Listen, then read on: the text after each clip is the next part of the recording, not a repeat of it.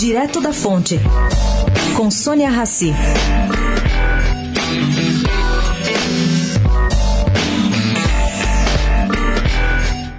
Gente, hoje é a data final para que interessados apresentem propostas para comprar a SP Tours da Prefeitura de São Paulo.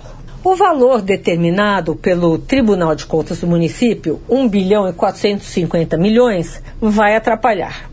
Esse valor é um pouco mais de 50% superior à avaliação técnica feita a pedido da própria prefeitura. Quer dizer, mais caro.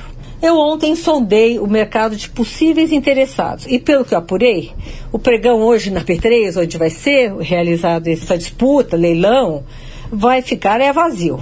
Segundo consta oficialmente, o pleito estava aberto para empresas brasileiras ou estrangeiras, instituições financeiras e fundos de investimentos em participações, os famosos FIPS.